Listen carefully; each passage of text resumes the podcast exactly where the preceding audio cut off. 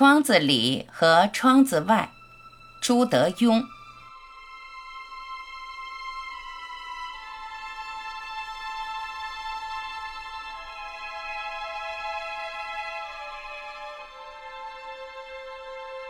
小时候上幼儿园，老师必须把我的座位单独排在窗口，因为如果不能一直凝视着窗外，我就会哭闹不休，搞得别的小孩无法上课。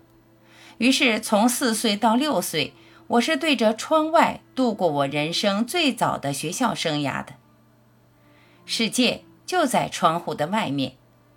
幼小的我不会这么思想。却执拗的只愿意面对窗外那个有人走过、有云和树叶飘过的光影变幻的世界，而不愿意回头接受窗子里这种被规定、被限制的小小人生。令人头痛的是，长大之后的我竟然也是这样。我没办法接受人生里许多小小的规矩。进小学，我读不会课本，做不了功课。念中学，我被好几所学校踢来踢去；上大学，我是自己关着门读了几个月书，奇迹般考上的。等退伍有一份好工作后，我却跑去做当时还没有人认同的专职漫画家。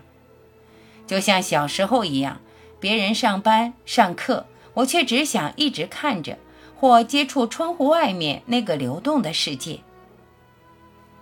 我曾经花了几年时间到国外旅行，坐着地铁跑来跑去，在每一座城市从早到晚散步，为的只是去看街头各式各样的人群，什么样的人都有，什么事都会发生。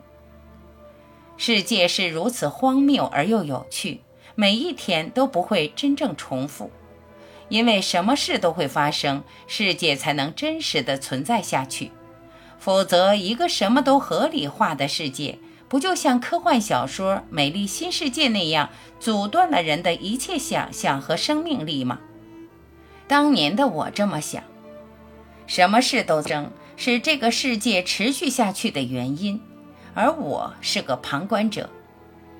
然后我结婚，有孩子，有一点钱，经历了人生里许多重要的事。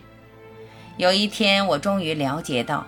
窗户里面也是什么事都在发生，而且发生在自己身上。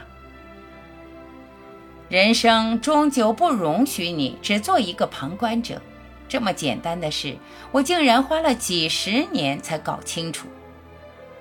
我们常常会不自觉地选择自己不该爱的人，选择自己不该结的婚，选择自己做不来的职位，选择自己达不到的梦想。从而选择了人生的各种困境。神秘的是，人生的困境就像太阳从东边升起，从西边落下，不会因为人做了哪种选择而改变。不同的选择只带来不同程度的困境而已。